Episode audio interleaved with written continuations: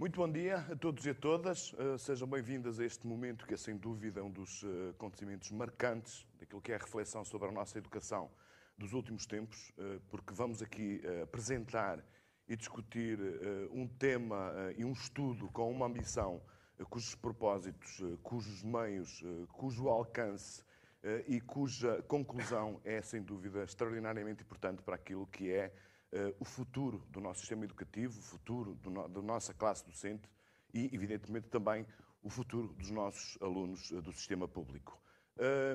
Este debate vai ter eh, dois momentos. o primeiro momento, que vai acontecer imediatamente de seguida, é, consiste na apresentação de um breve filme no qual se revelam as conclusões deste estudo, um estudo que esteve a cargo da London School of Economics e também da nova SBE, eh, um estudo impressionante que avalia uh, desempenhos de uh, 1,7, aliás, consiste em 1,7 milhões de observações de, relativas aos alunos no sistema público e também acompanha 42 mil professores.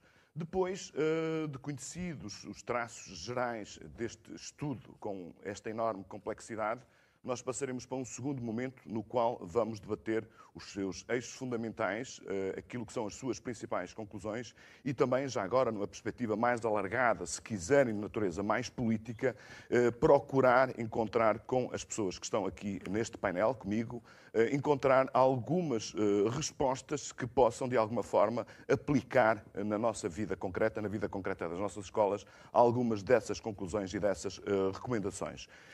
Antes de passarmos ao filme, eu queria apenas deixar aqui uh, a, a, composição deste, deste, deste painel. Aqui à minha direita está Isabel Alçada, que é membro do Conselho Consultivo da EduLog. Já agora a EduLog é o think tank para a educação da Fundação Belmiro de Azevedo.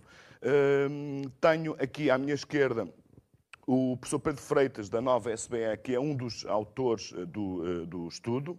Depois, eh, o professor Eduardo Marçal Grilo, que é o presidente do Conselho Geral da Universidade de Aveiro, enfim, e tem uma longa carreira ao serviço da, da educação. E também o professor David Justino, que é igualmente membro do Conselho Consultivo da EduLog. Eu sou Manuel Carvalho, sou jornalista, sou diretor do Público e tenho, portanto, a honra e o prazer de uh, dirigir este, este debate. Vamos, então, sem mais demoras, uh, à apresentação deste filme.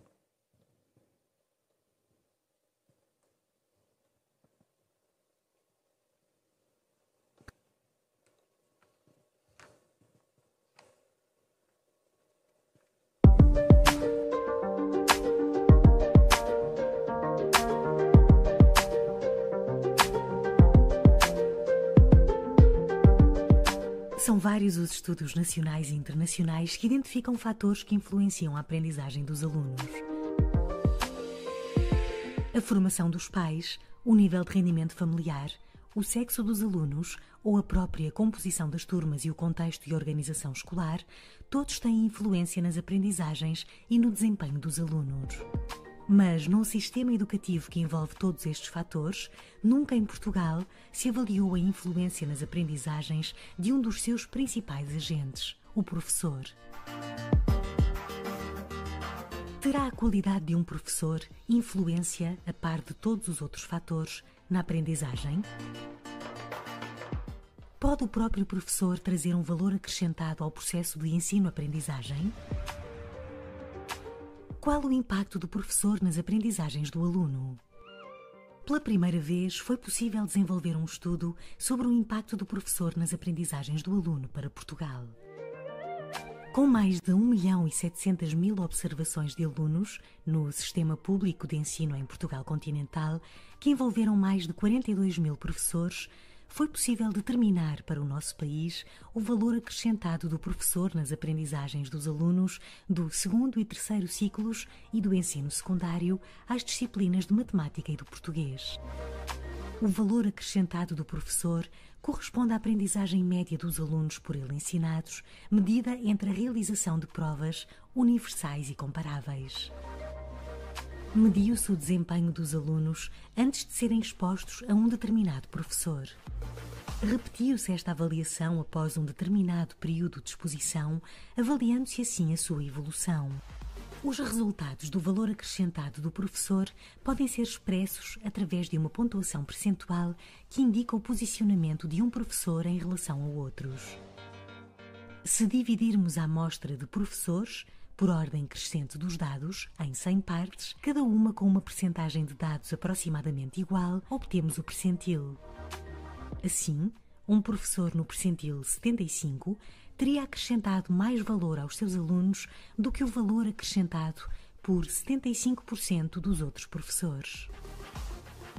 A análise realizada ao ensino do português e da matemática nos segundo e terceiro ciclos e ensino secundário veio demonstrar que se todos os professores no percentil 10 passassem a ter um efeito na aprendizagem dos seus alunos semelhante ao dos professores do percentil 90, verificar-se-ia uma redução significativa na percentagem de alunos com nota negativa e um aumento de percentagem de notas máximas à disciplina.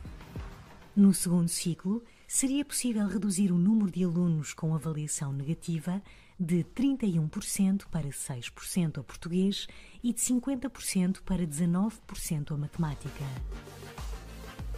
Já no terceiro ciclo, a redução do número de alunos com nota negativa seria de 48% para 10% ao português e de 63% para 22% à matemática. A mesma tendência verificar-se-ia com alunos do ensino secundário, onde a quebra iria dos 63% para 18% ao português e dos 70% para 23% à matemática. Existe, portanto, um potencial de melhoria das aprendizagens em função do professor. E, ao nível do sistema de ensino, um potencial de evolução se mais professores tiverem um efeito semelhante ao dos professores do percentil 90. O estudo do EduLog demonstra ainda que o contributo do professor tem um maior impacto na obtenção de uma nota positiva pelos alunos no final de cada ciclo. Ou seja, a probabilidade de um aluno obter uma nota positiva aumenta 5 pontos percentuais caso o professor de valor acrescentado mais baixo seja substituído no quinto ano, mas poderá chegar a mais 10 pontos percentuais caso essa substituição ocorra no sexto ano. Este aumento foi verificado para todos os ciclos, em particular se o professor for substituído no último ano do ciclo. Um bom professor faz, portanto, a diferença nas aprendizagens. Analisou-se também o impacto por região se todos os professores que estão no percentil 10 passassem a ter um efeito na aprendizagem dos seus alunos semelhante ao dos professores do percentil 90. Calculou-se então a probabilidade de alunos com negativa passarem a ter nota positiva à disciplina. Os resultados permitem identificar as regiões do país onde os ganhos com esta alteração no VAP seriam mais significativos. Quanto mais alto o incremento, em pontos percentuais, na probabilidade de um aluno passar a ter uma nota positiva na prova de final de ciclo, maior é o potencial de melhoria.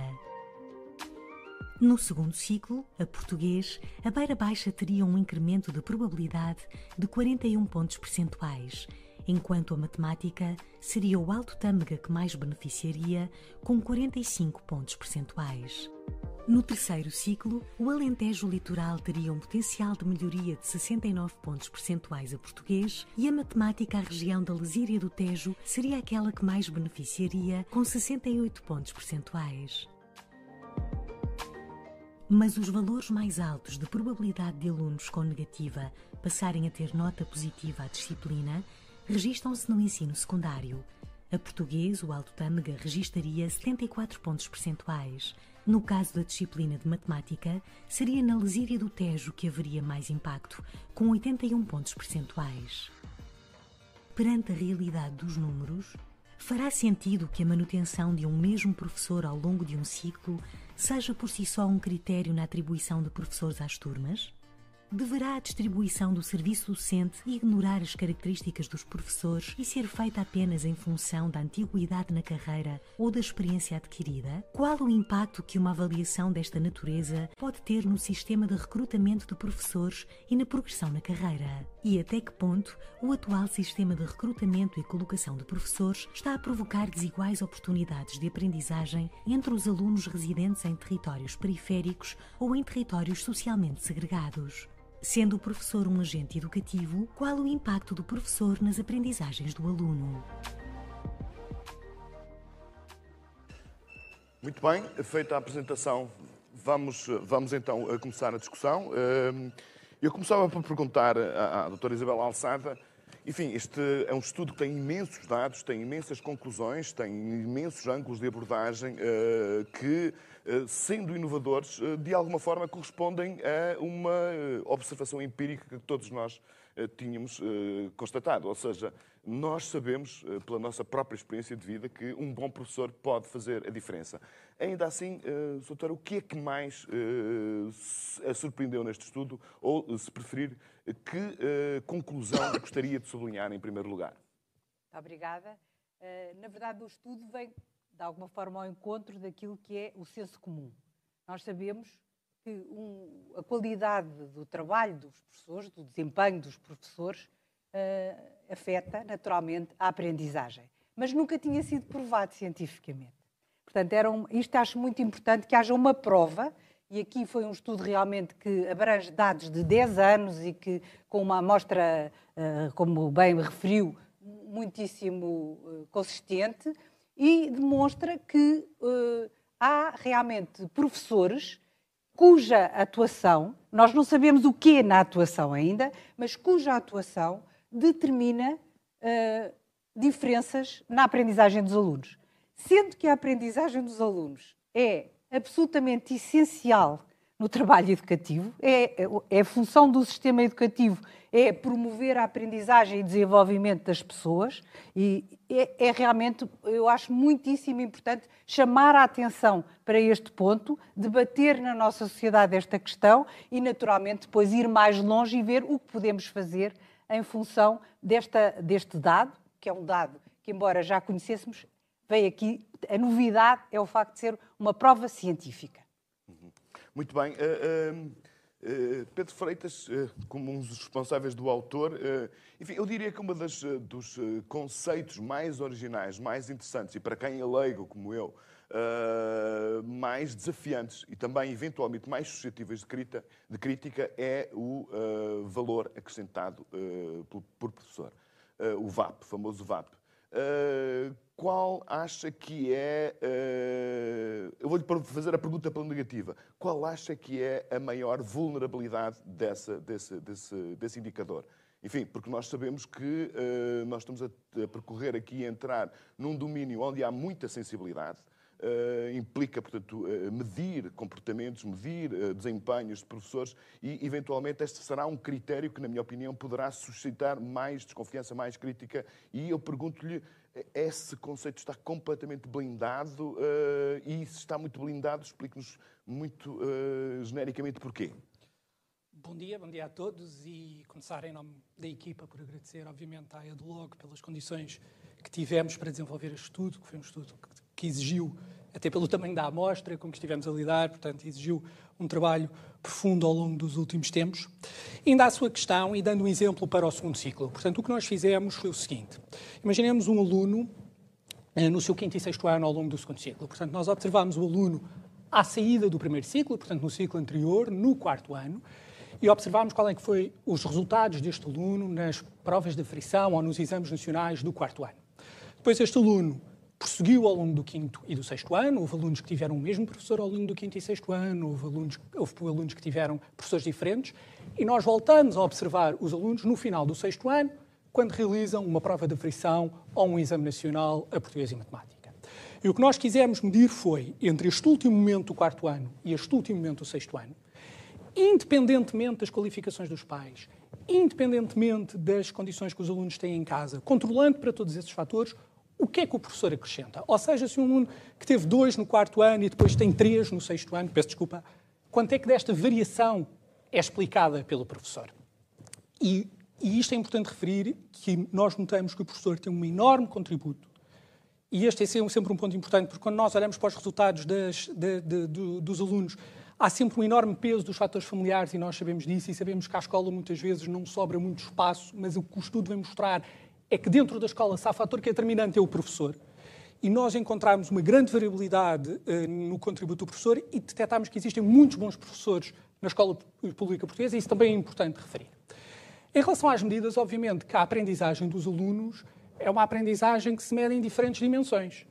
a dimensão que é medida através de uma prova de aferição ao exame nacional é uma dimensão cognitiva que nos dá uma indicação acerca da aprendizagem dos alunos, mas não é, obviamente, não é, não é, não é completa. Existem outras dimensões. Mas é objetivável. Mas é objetivável. É, objet, é objetivável, é quantificável e é um dado, e é o dado disponível que nós temos, é um dado informativo.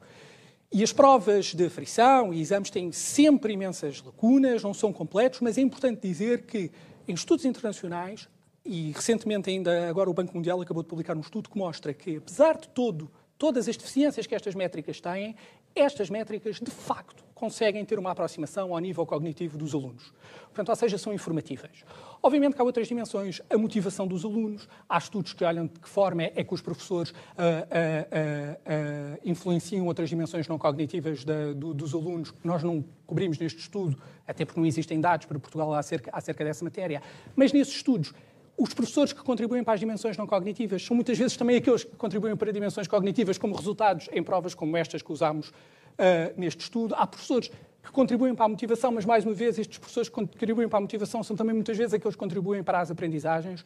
Ou seja, independentemente de tudo aquilo que, não, que a medida não, não, não abarca, a medida é objetiva, nós sabemos que nos dá uma percepção acerca de qual é que é a evolução das aprendizagens uh, dos alunos, e quando nós olhamos para outros estudos internacionais, que olham para outras dimensões, sabemos sempre que essas outras dimensões também estão correlacionadas com esta que nós estivemos aqui uh, uh, a medir. É muito complicado uh, criar, portanto, aplicar esse, esse, o, o VAP à generalidade dos professores, do ponto de vista logístico, do, do ponto de vista da disponibilidade do, dos dados. É praticável ter essa ambição? É, é possível, é possível. Ou seja, eu acho que a medida que nós que nós estimamos é possível, é possível calculá-la para os professores. É, para isso nós precisamos ter instrumentos que nos permitam perceber quais é, qual é que é o nível das aprendizagens dos alunos, ou seja, esses instrumentos são essenciais para perceber qual é que era a situação dos alunos à entrada e qual é que era a situação dos alunos à saída do ciclo ou em, durante o período que tiveram aquele professor. Portanto, é possível. Eu acho que o debate que também é importante é esta medida é possível obter, temos que pensar é como é que nós usamos outros instrumentos para conseguir identificar como é que nós ajudamos os professores a progredir. O VAP, não, o VAP, o valor acrescentado do professor, não, não é de todo uma medida uh, punitiva, dizer este é melhor, este é pior. É um instrumento que nos permite dizer quais é que são os professores que contribuem mais ou menos para o percurso das aprendizagens dos alunos. Isso é bom para os próprios professores e para o próprio sistema para perceber onde é, o que é que está a correr melhor e pior. E depois tem que ser complementado com outros instrumentos que permitam os professores depois a compreender quais são, são as, suas, as, suas, as suas fragilidades. Uhum. Muito bem. Uh, Sr. Professor Eduardo Marçal Grilo, uh, esta, uh, este, este, tipo de, de, de, discussões, quando chegam ao, ao sistema educativo, uh, geram sempre alguma, alguma uh, tensão, para não usar uma, uma, um adjetivo mais, mais expressivo. Uh, porque, enfim, tudo que meta métricas, avaliações de desempenho, quantificações, é sempre algo que gera uma certa confusão num sistema que por si próprio tem um certo conservadorismo e tem uma certa tendência para a generalização e para aquilo que é o genérico. Uh, o que é que acha que este estudo pode alterar nessas prestações por parte do sistema eh, e como acha que se pode eh, usar, portanto, o lado positivo, que ainda agora o professor Pedro Freitas aqui referiu, no sentido de eh, fazer com que este, este, este, este estudo e as suas conclusões possam ser uma, uma, um fator de melhoria do, do, do próprio sistema? Qual acha que é o ângulo pelo qual o sistema deve pegar nestas conclusões e trazer a discussão para as escolas no sentido de promover algumas mudanças? Muito, muito bom dia, bom dia a todos, um café a todos os membros do, do painel. Queria agradecer muito o convite para estar aqui. Queria felicitar a, a Fundação Belmiro de Azevedo por ter feito este estudo, que é um, particularmente interessante, e dizer o seguinte: eu julgo que este estudo veio, a, doutora Isabel Alçada acabou de dizer isso, veio um bocadinho uh, quantificar o óbvio. Uh, nós temos todos a noção de que os professores têm uma importância muito grande uh, no, no, nas aprendizagens e no, no, sucesso e no insucesso dos, dos alunos. Mas este estudo, eu não vou discutir a metodologia, porque não tenho, não tenho capacidade matemática para discutir o método que foi utilizado, que é um processo muito sofisticado, mas vou considerar isto como um estudo muito bem feito e que permite que nós utilizemos estes dados para, sobretudo, para as políticas públicas. Eu, o primeiro aspecto que gostava de referir é que este estudo só é possível porque há dados. Se não houvesse dados, este estudo não era possível. De onde é que vêm os dados? Os dados vêm das provas que se fazem, das provas da aferição e dos exames nacionais que têm sido feitos.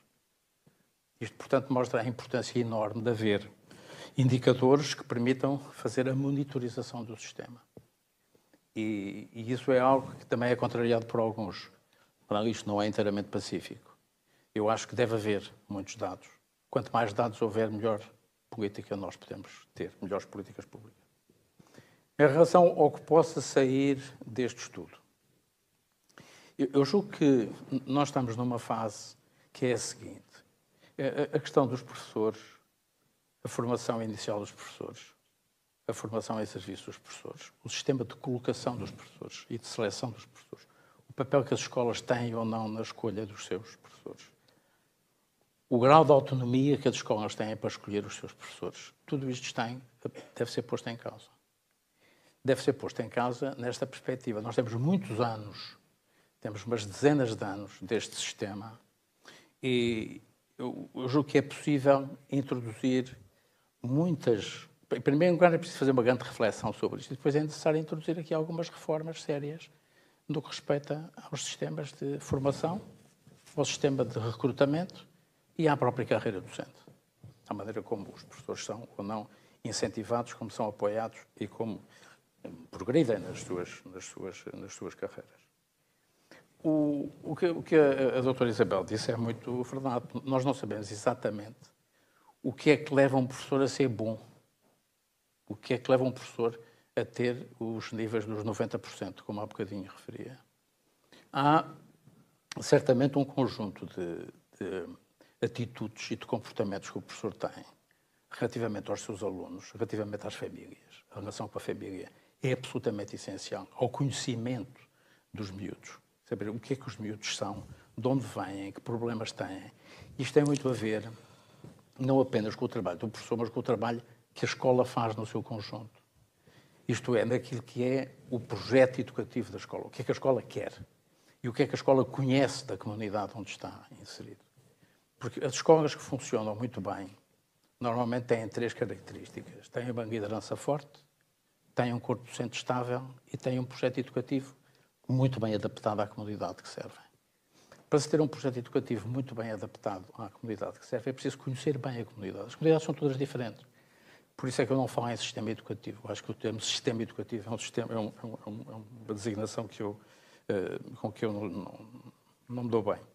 Eu acho que há escolas. Cada escola é uma escola, com os seus problemas muito específicos, que a escola tem que ser capaz de identificar e que tem capaz de enfrentar e de ter os seus mecanismos. Quais são os mecanismos? É a organização interna, como é que a escola se organiza, como é que a escola se relaciona com os miúdos e com as suas famílias? Há um, há um, há um estudo interessante feito pelo Pedro Patacho, há, que vem da tese de doutoramento dele, que o David conhece bem também, em que ele mostra que a relação com as famílias é essencial e que o papel das famílias na escola também é essencial. Isto é contrariado para os, os professores não são os donos das escolas. Os professores muitas vezes assumem-se como os donos, não são os produtos das escolas. Os donos das escolas são os estudantes, que são o grande objetivo das escolas. O objetivo da escola não é satisfazer os professores, é satisfazer os alunos.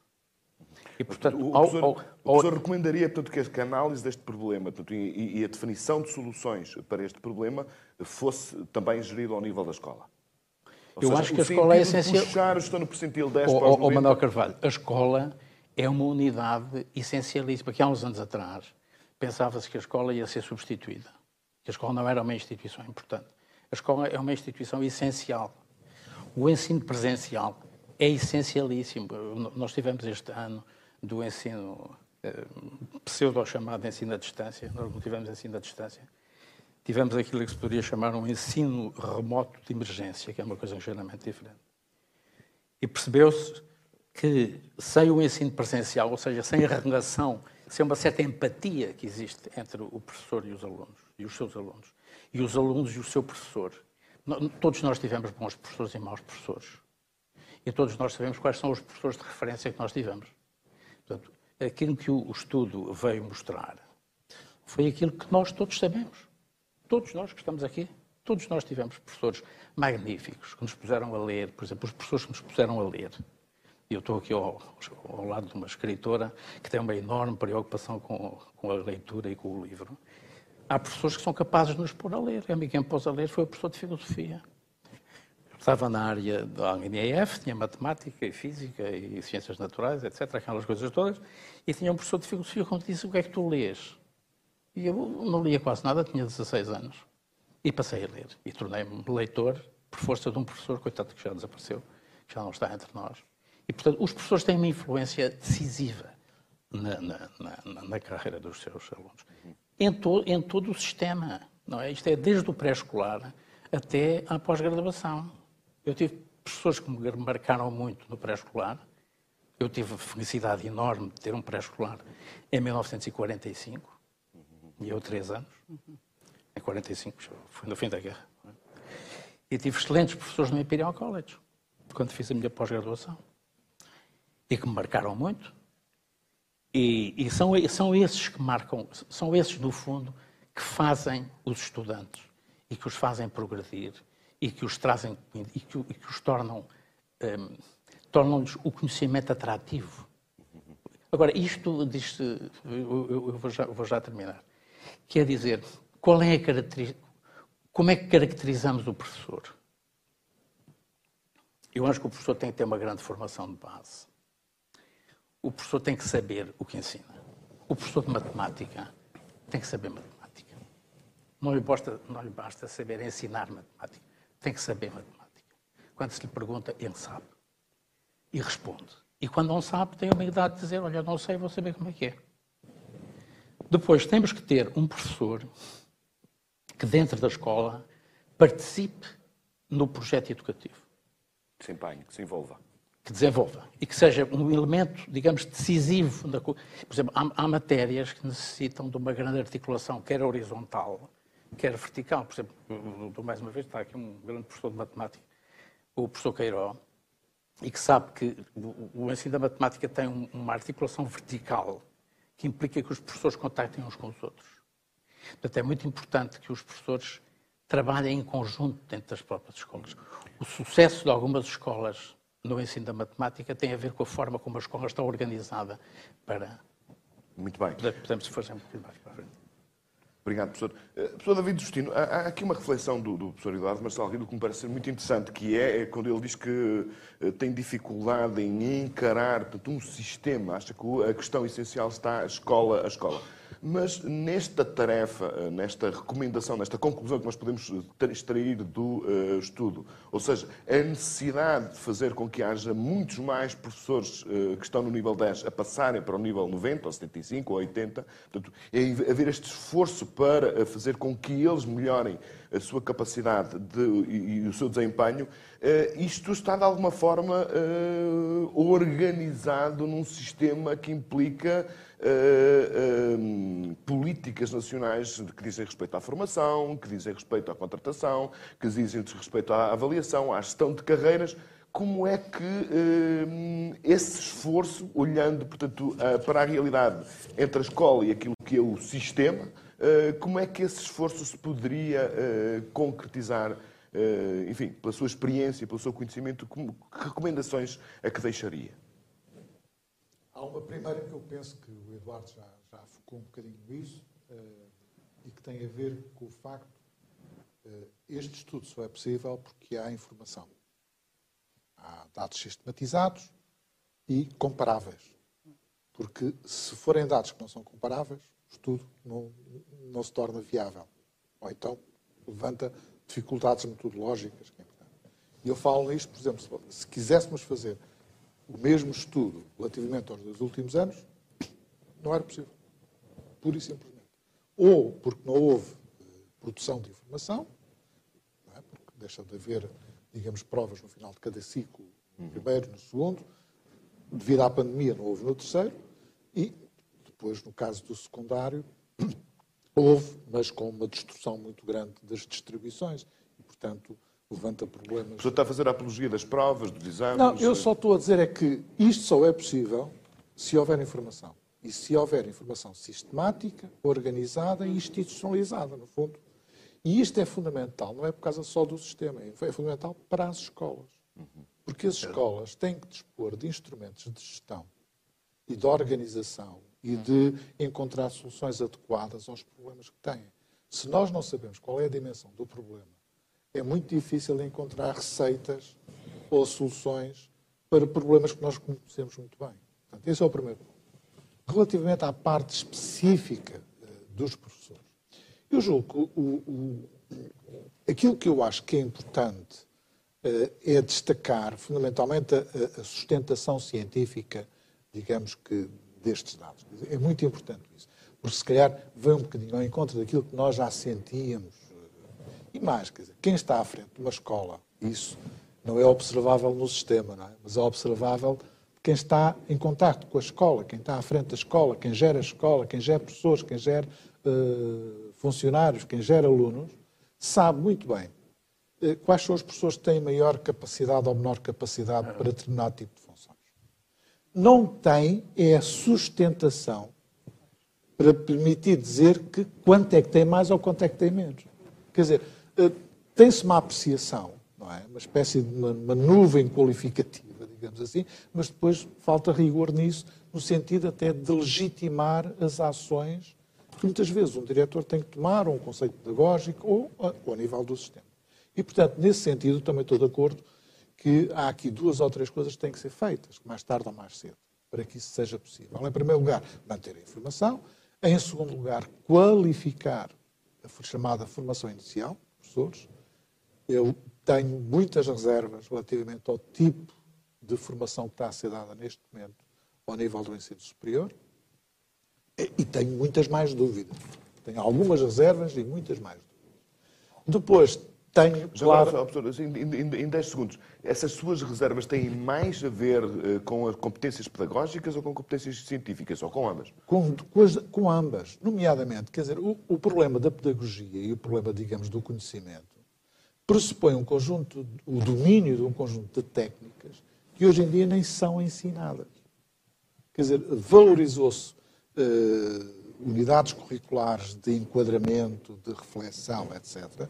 Mas aquilo que são técnicos e a atividade profissional, a identidade profissional de um professor, são coisas básicas, como seja saber gerir uh, uma sala de aula, saber, no fundo, uh, pausar e cadenciar uh, o, o, ritmo de uma, de uma, e a dinâmica de um processo de aprendizagem. Quer dizer, isso há técnicas próprias.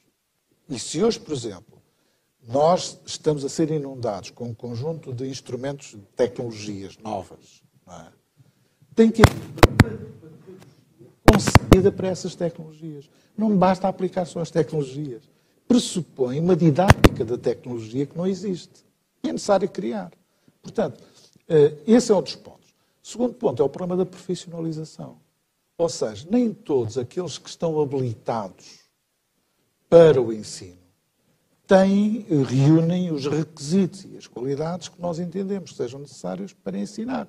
E isso vê-se eh, é no sítio, dentro da escola, na atividade direta. É? E, portanto, eu julgo que esse é um dos pontos. Depois há o problema da profissão da carreira e da formação de professores, etc. Mas este, este, esta fase inicial é muito importante, porque é aqui que se pode encontrar, precisamente, não é o problema de discriminar os bons dos maus professores, porque ninguém sabe. Eh, muitas vezes, um aluno fraco, eh, que sai do ensino superior, que quer ser professor, que tem uma má nota, mas pode ser um excelente professor. Pode ser um excelente professor. É? E se calhar há uh, uh, alunos que saem formados, licenciados em, em matemática, em ciências, seja o que for, que são um falhanço total como professores depois. Não obstante, ao nível do conhecimento, uhum. tenham outras. Portanto, não é necessariamente o problema da, da chamada da classificação eh, que vai influenciar a chamada posição graduada na lista graduada, não é?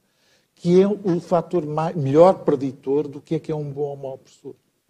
E, portanto, o que é que o Ministério tem que fazer? porque é o grande, é, é a entidade que mais contrata professores, deveria definir claramente quais são os perfis que entende quer, não é tudo igual. Temos de ter um perfil para educadores de infância, temos de ter um perfil para, por exemplo, professores do primeiro e segundo ciclo, e temos de ter perfis para professores do terceiro ciclo e secundário. É? Portanto, porque têm níveis de formação e, acima de tudo, têm perfis de formação completamente diferentes. Agora, aquilo que vai para além da formação tem a ver, em grande parte, com as qualidades pessoais, aquilo que muitas vezes falam de capacidades ou competências que muitas vezes têm e que reúnem, digamos, eh, esses requisitos para ser um bom professor, ou então não o reúnem e transformam-se em maus professores.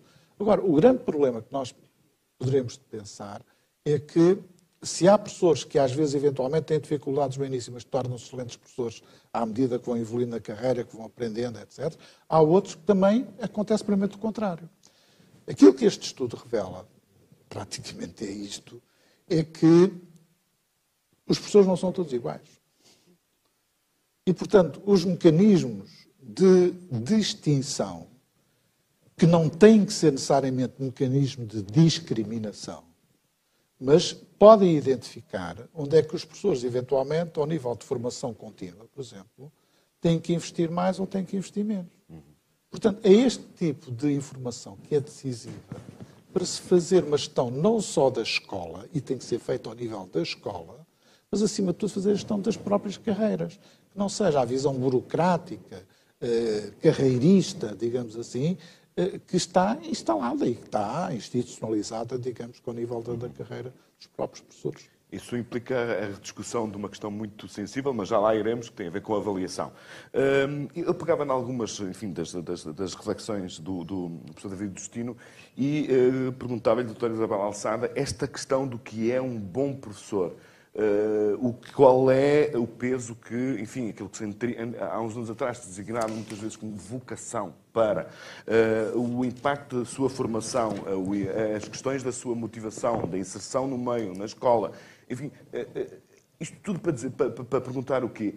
Como é que, na sua opinião, se pode fazer, ou o que é que se pode fazer para puxar para cima um professor tem mais dificuldades naquilo que são os seus desempenhos, os seus resultados, eh, e aproximá-lo, portanto, dos percentis mais uh, elevados uh, dentro daquele conceito, daquilo que é o conceito do, do, do, do, VA, do VAP. Manuel disse exatamente. E tem mais tempo do que os seus uh, companheiros de mesa. Porque... mas eu vou tentar ser breve. na verdade, um, é complexo. O, a questão, e pôs, há vários fatores que, que contribuem para, para aquilo que nós chamamos um bom professor. É uma coisa um bocadinho sincrética, que é um bom professor. E todos falaram nisso. Há vários fatores. Pode ser um professor que faz descobrir a leitura. E eu pergunto-me, será que esse professor, em simultâneo, fez os alunos terem bons resultados em filosofia? Uhum. Era um professor de filosofia. Se calhar sim, se calhar não. Uh, e a questão aqui, neste estudo, a questão que se põe é qual é o peso do desempenho de um professor ao longo de uma série de anos no resultado dos seus alunos, nos resultados escolares medidos com provas de aflição ou exames. Foi isto que o, que o estudo fez. E eu isto parece-me extremamente relevante, porque o próprio não sabe. Eu fui professora há muitos anos. Eu não sei qual foi o meu, uh, o meu efeito nos resultados dos meus alunos. Claro que todos os professores querem ter um efeito positivo. Em segundo lugar, o que é que, se eu souber que o meu resultado não foi aquele que eu queria, que é, que, enfim, que todos os alunos, na verdade todas as pessoas querem que os alunos tenham muito bons resultados, mas se eu conseguir ter uma medida daquilo que eu, que eu efetivamente uh, uh, obtenho com o meu trabalho, eu posso aí analisar o que é que do meu trabalho não está a funcionar bem. E posso fazê-lo em interação com os meus colegas, posso pedir os meus colegas me ajudem a ver o que está bem ou não. Uhum. Posso ver quais são os, os, domínios em que eu, se calhar, preciso mais de formação. Estou a dizer, o próprio professor tem o um máximo interesse em conhecer isto para se tornar melhor. A instituição, uma escola, tem o um máximo interesse em saber qual é o efeito que o professor tem no desempenho dos seus alunos para poder ajudá-lo, porque, na verdade, qualquer escola quer ter os melhores professores possíveis. uma comunidade, a mesma coisa e por aí fora. E os próprios alunos, claro que os alunos são diferentes, mas foi isolado esse fator. A diferença entre os alunos foi controlada. Portanto, com alunos hipoteticamente homogéneos, há professores que têm melhores resultados. O que é que, depois, é evidente que para um será algumas coisas, para o outro será outras. Porquê? Ou seja, não apenas aquilo que é mensurável nas provas da profissão. Não, e, e mesmo se eu disser, por exemplo, a interação que o professor tem, a proximidade do professor com os alunos, é um fator muito relevante em geral. Mas depois, em cada um, essa forma de exercer a interação vai ser diferente e o efeito é diferente. Porquê? Porque a profissão do professor é tem muito da sua própria personalidade. E eu fui formadora de professores e muitas vezes dizia aos meus formandos: vocês procurem em vocês mesmos o melhor que têm para dar. Porque vocês são diferentes de mim e diferentes dos outros colegas. Portanto, cada um tem que descobrir na sua personalidade a forma mais adequada para trabalhar. Mas para isso precisa de conhecer, precisa de ter dados, precisa de ter feedback da parte dos outros e se tiver instrumentos que lhe permitam compreender melhor o efeito do seu trabalho, é muito benéfico. Uhum. Portanto, tudo isso uh, uh, uh, é, é, possível, em boa parte, fazer ao nível da escola, mas isso dependendo muito daquilo que é a motivação e, enfim, e da responsabilidade de cada um dos professores, também há estímulos exteriores que estão associados à evolução da carreira, claro que, eh, claro que, que acabam por ser por ter um peso naquilo que é o desempenho, ou pelo menos a atitude profissional dos professores. Com certeza. Nós sabemos muito bem que hoje nós temos é, é, não só a carreira, como das condições em que o professor trabalha. Um professor que está a 200 km de casa e que tem filhos, evidentemente que tem uma, uma, uma atitude de sofrimento permanente que não lhe permite dar o um melhor na situação, embora alguns consigam fazer coisas quase milagres, não é? Mas de facto nós temos que ter um sistema que seja eh, benéfico para que as pessoas se sintam bem na sua profissão, isso em todas as profissões. E, se nós, e nós podemos exigir avaliar melhor o trabalho, mas também temos que dar. Eh, Mais. E o nosso sistema educativo, embora seja eu, eu apoio a ideia de que as comunidades educativas têm que ter os seus próprios projetos, etc., embora também haja comunidades educativas que são uma espécie de ratoeira para que os professores não consigam grandes resultados. Hum, hum. Porque se associam tantos fatores negativos que às vezes corpos docentes fantásticos conseguem muito pouca diferença. Porque a, a relação entre o, a, o, interior da escola e o, o, exterior da escola acaba por uh, atenuar aquilo que a escola consegue. Portanto, isto está a ser muito discutido até noutros países, se uh, as escolas em comunidades hum. que são muito desfavoráveis do ponto de vista de, do resultado educativo devem manter-se como estão ou alterar-se. Isso é, mas é outro tema. Agora, a questão é, uh, na verdade, o sistema educativo tem que criar condições para que os professores possam ter consciência do seu efeito no trabalho dos seus alunos, nos resultados dos seus alunos, e que possa haver uma, um, uma dinâmica ao nível da escola que, que permita uh, uma interação positiva para que todos melhorem, uhum. todos progridam. É isto. E, e, e, muito brevemente, ao nível do Ministério da Educação, como é que, o que é que o Ministério da Educação pode fazer para gerar esse, eh, eh, esse, esse, esse efeito, para gerar essa, essa tendência? Devolver informação, esta, a questão da, do, da informação é, muito, é realmente muito relevante. O Ministério da Educação tem uma, um, um sistema de informação que permitiu o estudo eh, não só dos resultados dos alunos, como a informação sobre eh, a alocação dos professores às turmas. E, eh, e portanto, foi, permite acompanhar e, e forneceu ao, ao, centro de investigação, aos centros de investigação que trabalharam, essa informação. Essa, devolver, nós termos uma, uma medida progressiva do efeito do professor nos resultados dos seus alunos e isso ser devolvido às escolas e a cada um, cada um ter acesso a uma informação que lhe permita ter essa consciência parece muito relevante. Em segundo lugar, haver uma dinâmica de formação dentro da própria escola que permita haver uh, interação e, que, e esses resultados serem devolvidos às instituições de formação, de formação inicial, para se, para se analisar o que é que globalmente está menos conseguido e aquilo que globalmente está melhor conseguido, para que haja uma, uh, um aprofundamento das dimensões que nós podemos constatar que são as mais relevantes. Bem, todas as dimensões estão relevantes, porque, como disse, a combinação depois altera o efeito. Mas, há, se calhar, há domínios que devemos trabalhar mais na formação inicial, outros na formação contínua e por aí fora. E a base de tudo isto é o estudo e o conhecimento. Muito bem. Uh, professor Pedro Freitas, uh, 1,7 milhões de observações de, uh, de comportamentos de, de, alunos. Comportamentos não, de, de resultados. de resultados de alunos. Esse universo tão uh, gigantesco de dados, de informação, é possível.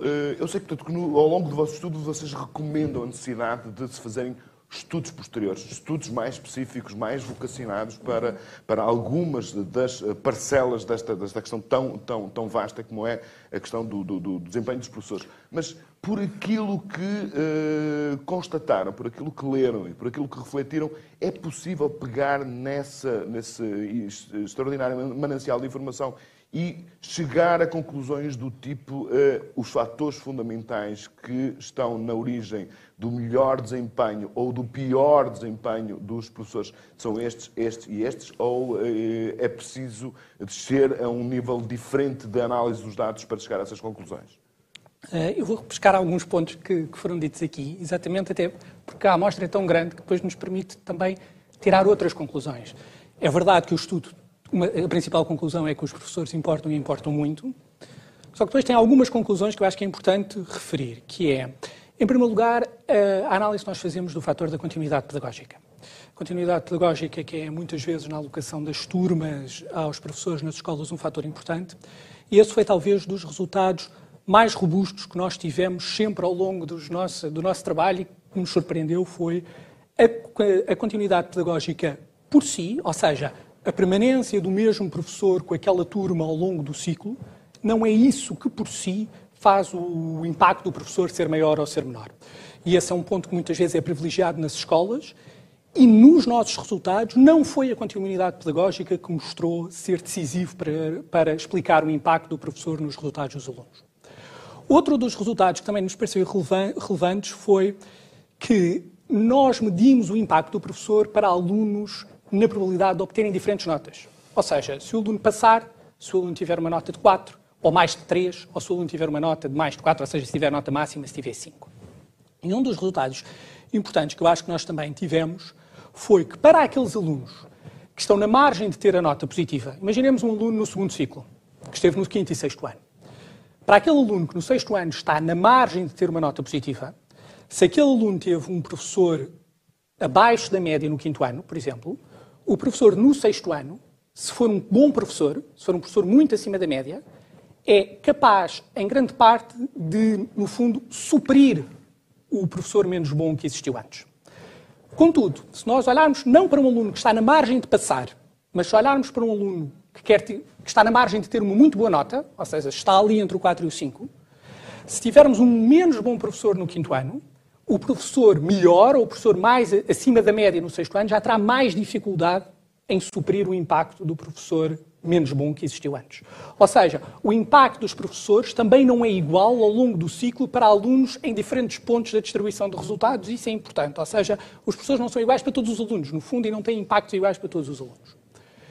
Um terceiro ponto foi, nós medimos o impacto do professor naquele momento em que ele esteve com o aluno, mas nós fizemos uma análise, que aliás é uma análise que nós dizemos que depois merece também ser, ser, ser expandida, que é, eu tive um professor no quinto ano e depois voltei a observar aquele aluno quatro anos depois, no nono ano.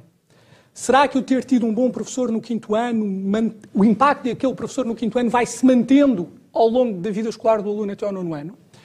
E este é um resultado que, aliás, está em linha com alguns estudos internacionais que também calcularam o valor acrescentado do professor, que é o professor tem muito impacto no momento em que está com o aluno, no entanto, este impacto vai se desfazendo ao longo do tempo, desfazendo no sentido que vai desaparecendo. O que é que isto significa? Significa que é importante que eu tenha um bom professor, eh, se for um aluno do quinto ou sexto ano, e que vai ter um forte impacto naquele momento, mas para continuar a, a, o caminho das aprendizagens, eu preciso de continuar a ter bons professores, porque não é aquele professor lá atrás que me vai garantir. Ou seja, ter boas bases por si só, é, enfim, ajuda, Ou seja, ter bons professores num momento da vida académica é bom, ajuda naquele momento, mas não significa que esse impacto perdure necessariamente ao longo do tempo.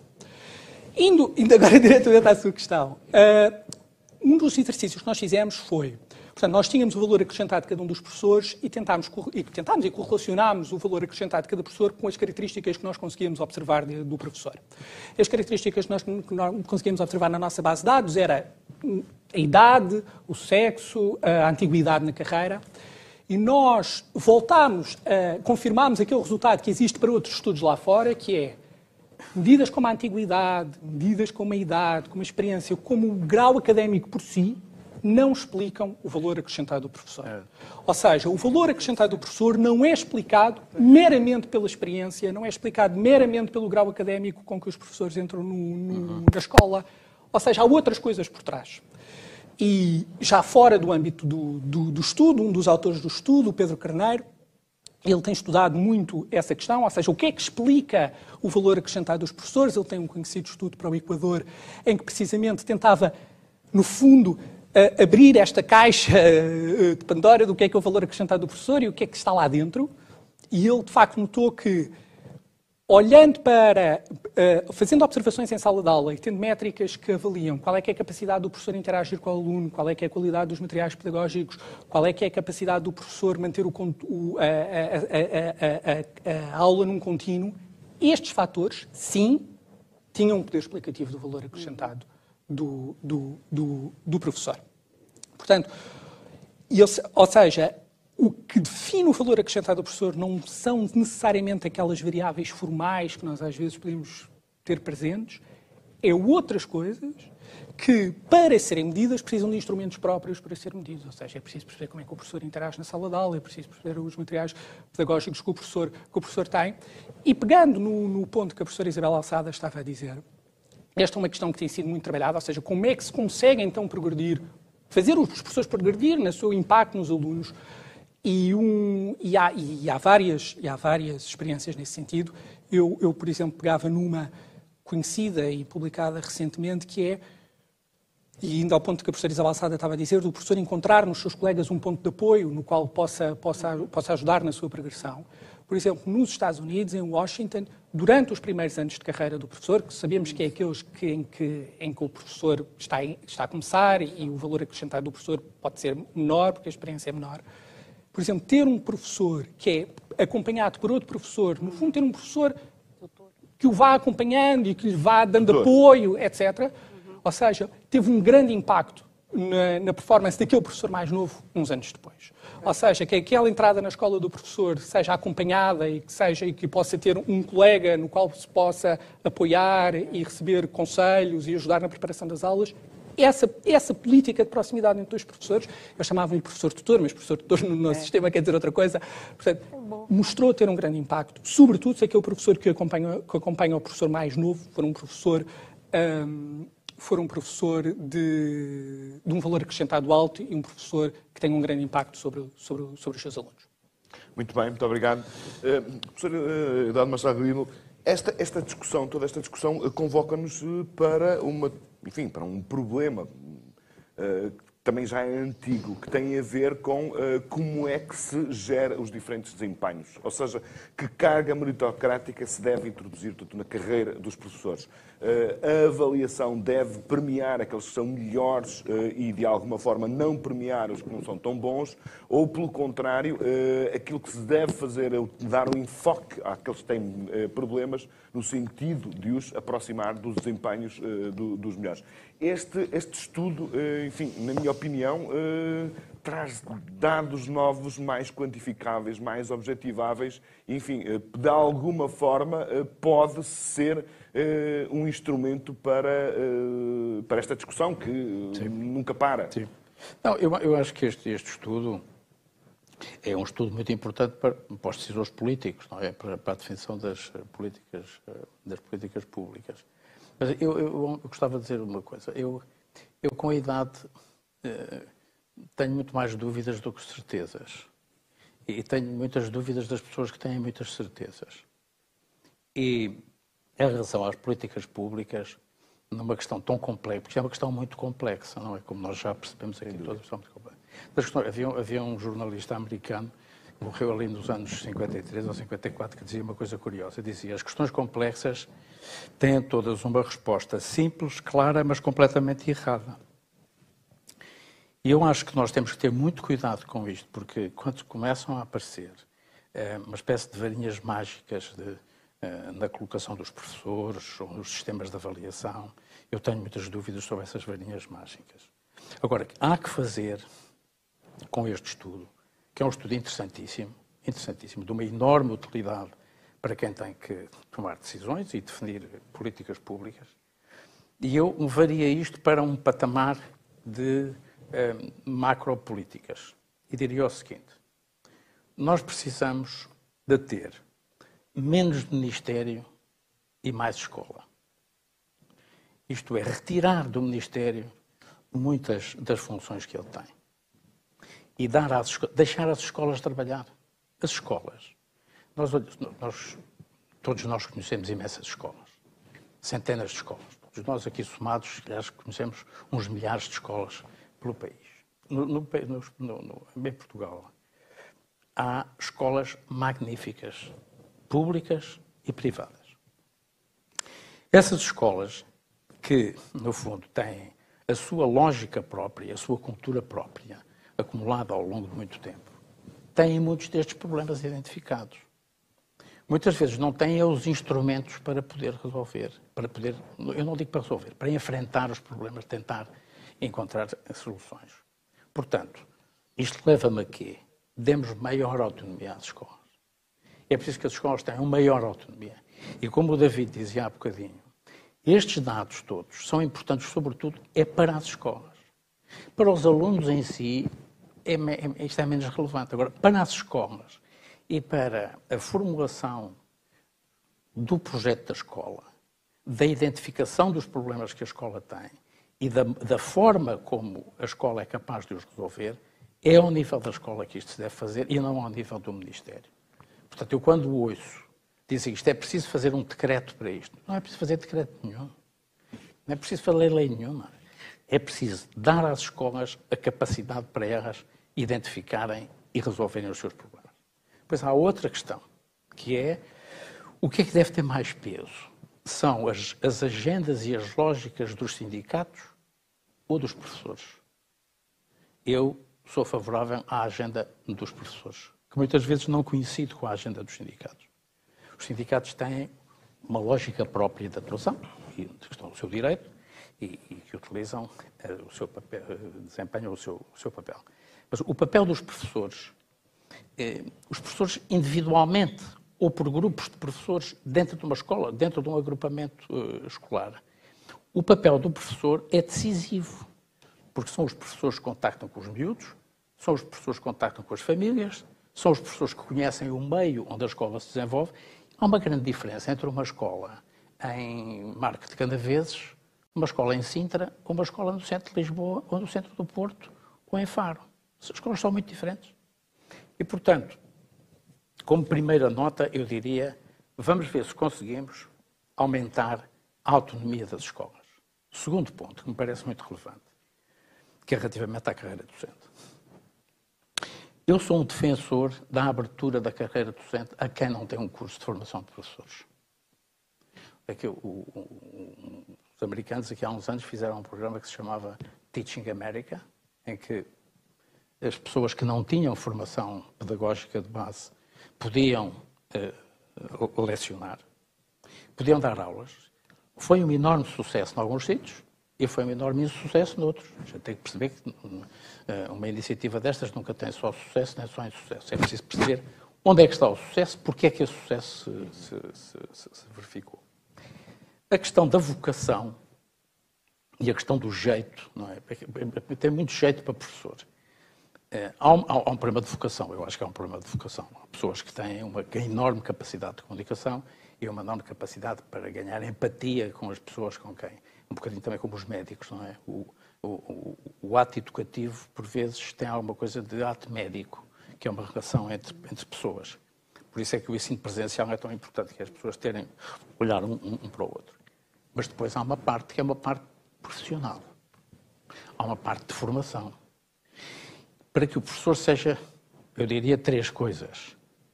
Seja uma referência profissional, seja uma referência cultural e seja uma referência moral. A gente não se pode esquecer que o professor, o miúdo, quando olha para o professor, o, o professor tem 20 e tal miúdos em frente, ou 30 miúdos, ou 40 miúdos, não sei quantos é que podem estar em cada turma. O professor é uma referência para aqueles miúdos, que os miúdos olham para ele e dizem o que é que ele faz, o que é que ele diz, como é que ele reage, o que é que ele faz fora da escola. Isto, isto, tudo isto conta. O professor não é um funcionário atrás de, uma, de um guichê a responder ou, ou no computador a, a, tratar uns templates que a gente preenche para o, para o IRS. Não é. O professor tem um papel eh, que tem muito a ver com a sua, com aquilo que ele é. E com um fator que eu vou terminar já, que é, nós confundimos muito exigência com exames. A exigência não são só exames. Os exames fazem parte da exigência. Mas a exigência é muito mais do que isto. A exigência começa em casa com os pais, com os filhos. As primeiras pessoas que têm que ser exigentes são os pais com os filhos. E depois, isto é uma cadeia de exigência que termina na exigência de nós perante nós próprios. É por isso que eu, que sou um grande adepto do ciclismo, gosto muito do contrarrelógio, porque o, o, o atleta luta contra ele próprio. Tenta fazer hoje melhor do que fez ontem. O professor também deve fazer isto, como nós devemos fazer todos nas nossas profissões é fazermos sempre melhor, melhor e melhor. Vamos nos aperfeiçoando. Muito bem, professor, obrigado. Uh, professor David Justina, basicamente era a mesma, era a mesma questão, que, enfim, uh, como é que as escolas e uh, o Ministério devem lidar com, enfim, esta discrepância entre professores bons e professores menos bons, como é que os devem incentivar a uns e a outros, e já agora, portanto, colocar na sua reflexão também um pouco a questão da avaliação e da progressão da, associada à progressão da carreira. Não, devemos começar pela avaliação. Eu tenho, sou muito crítico relativamente ao atual sistema de avaliação, mas eh, não vejo as pessoas a protestarem contra, contra o sistema e, portanto, eh, eventualmente estão acomodados, digamos que, a este sistema de avaliação. Eh, embora, e há que dizê-lo, há um sistema de avaliação. Quer dizer, quando se diz ah, não há avaliação nenhuma, isso não é verdade. Há um sistema de avaliação. Agora, poderá ser mais ou menos eficaz. E, acima de tudo, o eficaz não é o eficaz para discriminar. Não estou muito preocupado com isso. O eficaz é para levar aqueles que já são bons, continuem a ser bons. E aqueles que não são tão bons, possam ser melhores. Fundamentalmente é isso. Uhum. As avaliações só servem precisamente para ter esse efeito de retroação, não é? no sentido de tornar as pessoas melhores quer sejam alunos, quer sejam professores, quer sejam diretores, etc. O objetivo é torná-los melhores. E, portanto, identificar problemas, insuficiências. E essas insuficiências, parte delas, podem ser supridas. Há insuficiências que dificilmente serão supridas ao longo da carreira toda. E eu diria que são quase casos perdidos. E eu já tive a oportunidade de dizer isso mais do que uma vez, mas eh, os mecanismos, agora vou falar no sistema, os mecanismos de seleção à entrada eh, não permitem ter a garantia de que todos aqueles que entram vão dar bons professores e excelentes hum, profissionais. Hum. E este é um ponto que as pessoas ou querem enfrentá-lo ou não querem enfrentá-lo. Podemos manter o silêncio, não é? E no silêncio, eu costumo dizer, no silêncio somos todos iguais. Não é? Ou então, levantar o problema e encará-lo, e encontrar soluções para o encarar, desde que sejam soluções justas. Desde que sejam soluções justas. Portanto, tem que haver equilíbrio e tem que haver aqui, de certa forma, também algum consenso. Quer dizer, eh, eh, a ideia, por exemplo, de que os sindicatos constituem um travão ou um obstáculo, não creio que constitua. Agora, em representação dos profissionais, os sindicatos têm que fazer o seu trabalho e tentar defender o máximo todos. É? E, portanto, também temos que compreender isso e de encontrar aqui um ponto de equilíbrio. Agora, eu não creio que o, o sistema tenha esse poder de melhoria, ou seja, o efeito de retroação, de feedback, o efeito de retroação de uma avaliação, onde é, quais são os pontos fortes, quais são os pontos fracos, onde é que pode melhorar, etc. O que é que é necessário para melhorar. E, às vezes, costuma-se dizer, bom, mas nós não temos os meios. Que é, isto geralmente são, são, as queixas, que é para os médicos, para os professores, não, não temos os meios. E então, para, para o pessoal da justiça, eh, resolve-se tudo com falta de meios. Desde que haja meios, consegue-se fazer. E eu não creio que seja isso. E mesmo no sistema de ensino também não é verdade. Porque eh, muitas vezes os meios existem e são mal aproveitados. Portanto, não é a maior ou menor disponibilidade de recursos que transforma um professor menos bom num professor melhor. Não é. Porque muitas vezes, tendo mais recursos, não os sabe utilizar. Portanto, isto não é observável ao nível do Ministério ou do decreto ou do diploma, ou seja, do que for. Isto é observável, digamos, nesse mundo específico que é a escola. E, portanto, daí que todos os instrumentos que possam ser disponibilizados a quem tem responsabilidades de gestão da escola deveriam ter esse efeito, ou seja, tornar esta comunidade, no fundo é isso que nós estamos a falar, uma comunidade melhor. Não só daqueles que estão dentro da escola, mas daqueles que envolvem, estão à, à volta da escola e que podem dar um contributo precisamente para isso. E por isso, quer dizer, todas essas ações de melhoria têm que partir de baixo para cima e não de cima para baixo. Uhum. Agora, neste momento, nós temos quadros uh, legislativos, digamos, quadros institucionais, que são dissuasores das melhorias. Travam as melhorias. Limitam a ação da escola. Estimulam o conformismo. Estimulam o conformismo. E, portanto, aí eh, o decisor político tem uma responsabilidade. É tentar romper com esse conformismo. E, portanto, não. Mas Agora, não há revoluções a fazer, nem há soluções mágicas. Aquilo que, o, que o Eduardo disse, quer dizer, não, na educação não há soluções mágicas para lado nenhum. Não há. São, dão muito trabalho, exigem muito diálogo, muito esforço e, acima de tudo, muita persistência. Quer dizer, não, não largar, não largar. Ainda que seja uma medida mais pequena, mas se ela é correta, tentar fazê-la.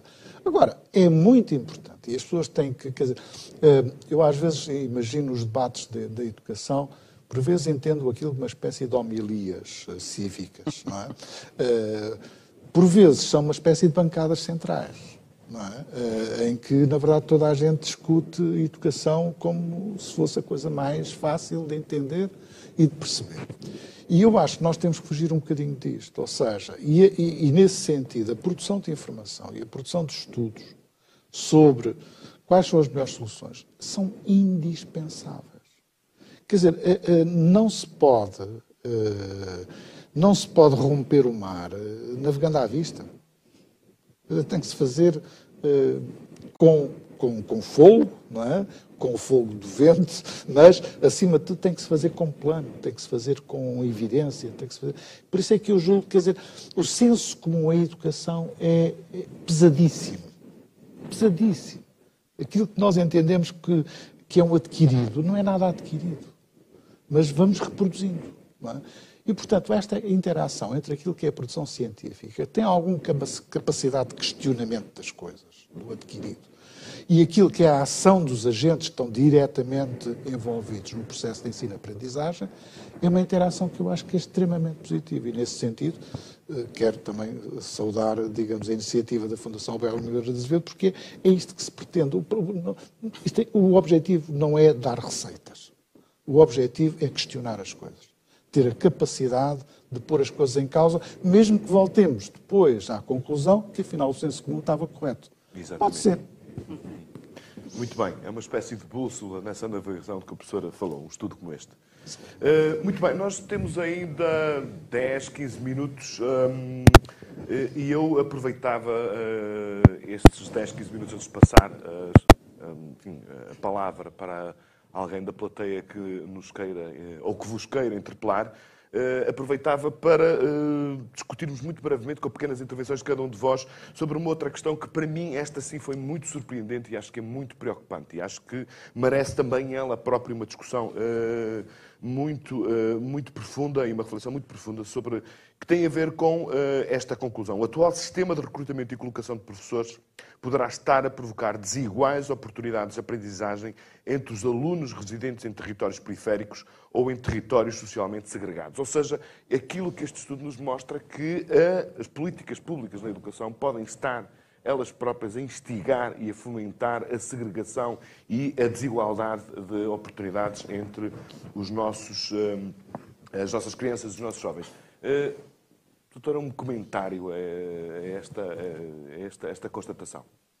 É, e no fundo, uh, nós precisamos de ter um, um, sistema de colocação e de professores que dê uma, uma, que seja equitativo, ou seja, que não haja escolas que vão ter sistematicamente piores professores do que outros. Mas para isso, mais uma vez, precisamos saber o que é o bom professor, não é? E, e nós não podemos realmente refletir sobre isso sem ter os dados na mesa. o nosso sistema de colocação é um sistema global, em que os professores concorrem de 4 em 4 anos, em que há professores que estão anos e anos sem ter uma colocação definitiva. Portanto, nós sabemos que não está bem. Nós precisamos de rever este sistema. Mas isso também é complicado, porque aparentemente este sistema é justo porque as pessoas que têm melhor qualificação académica e profissional uh, podem concorrer à frente das outras, mas na prática depois não sabemos bem o que, qual é o efeito disto na, na aprendizagem dos miúdos.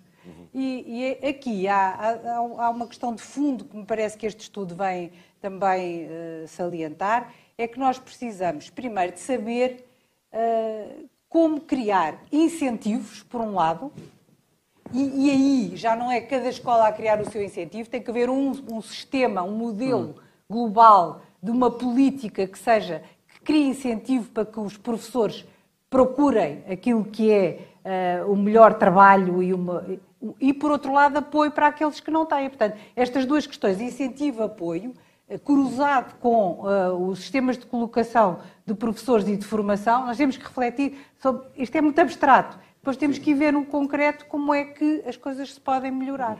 Numa entrevista ao público, recentemente, o Secretário de Estado da Educação dizia que iriam, eh, estavam a estudar a revisão da contratação de professores para as escolas problemáticas, precisamente porque ser, eh, há professores que gostam e que têm especiais aptidões para desempenhar cargos em eh, escolas em contextos sociais mais, mais, mais adversos, mais difíceis, enquanto que outras pessoas não, nem gostam, nem têm essas aptidões. Portanto, já é um prenúncio É, mas isso já existe há muito tempo. Isso já existe há muito tempo. Haver professores, haver uma cota que os professores, que as direções das escolas podem contratar eh, de professores que são especialmente vocacionados para trabalhar com os chamados territórios educativos de intervenção prioritária. O problema é a existência dos, desses territórios em si mesmo é problemática. Sim.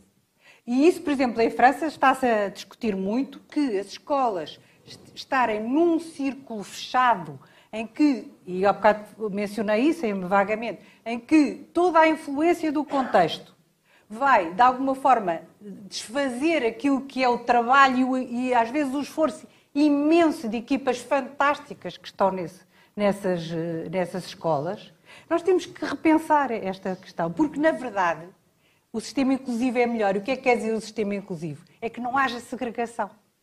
Porque nós sabemos, e isso está também demonstrado cientificamente, que turmas heterogéneas, escolas com uma população socialmente heterogénea, dão melhores resultados uh, globais para uh, uh, os países que têm esse sistema mais profundamente conseguido, que não têm escolas segregadas, que não têm escolas em territórios em que se mantenham esse efeito negativo são aqueles que têm melhores resultados globais, em que há uma promoção da educação para todos e que consegue-se maior equidade eh, educativa, maior equidade social. Muito bem. Professor, um comentário também a esta questão da.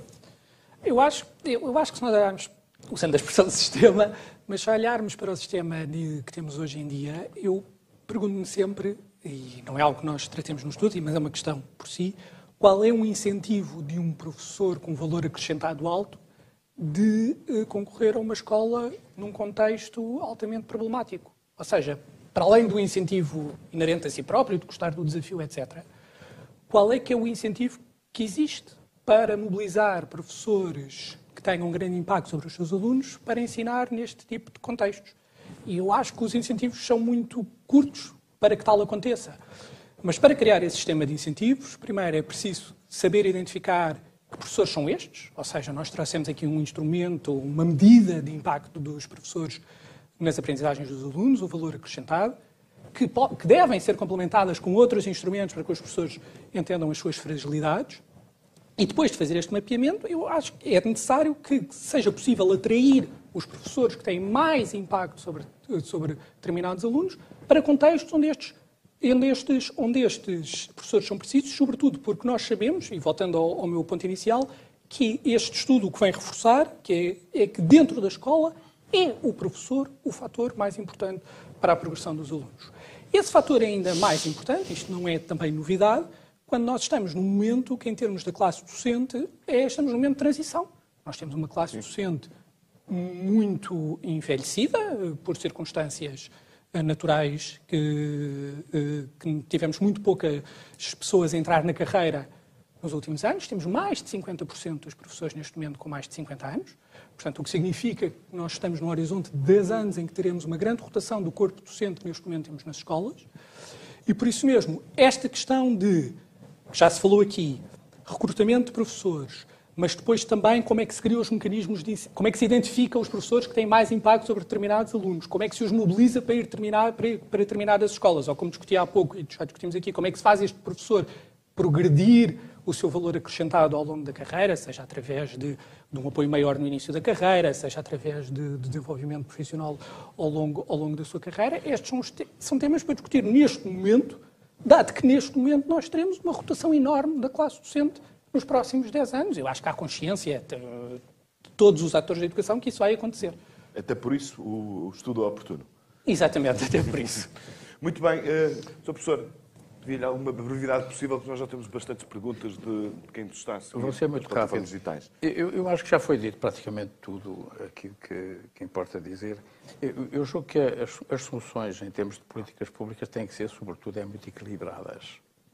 Isto é, quando se fala em autonomia ou em quem seleciona os professores, como é que os professores são colocados, eu julgo que temos que ser aqui muito equilibrados entre, entre o que é a responsabilidade ou as responsabilidades e as funções do poder central e a capacidade que têm as escolas. Os incentivos, como a Isabel dizia há bocadinho, os incentivos, obviamente, que têm que ser do poder central. Não pode haver incentivos diversificados, uma que dá isto, outro que dá aqui, outro que dá com outro. Isto é, tem que haver aqui uma certa eh, homogeneidade e uma certa, um, certo uniformismo naquilo que são os incentivos. Agora, para a escolha dos professores, para a seleção dos professores para uma escola, ninguém conhece melhor o que precisa, ninguém sabe melhor o que precisa na escola do que quem está na escola. Quem está na escola é que sabe o que é que precisa. Muitas vezes até pode-se precisar mais um psicólogo do que um professor.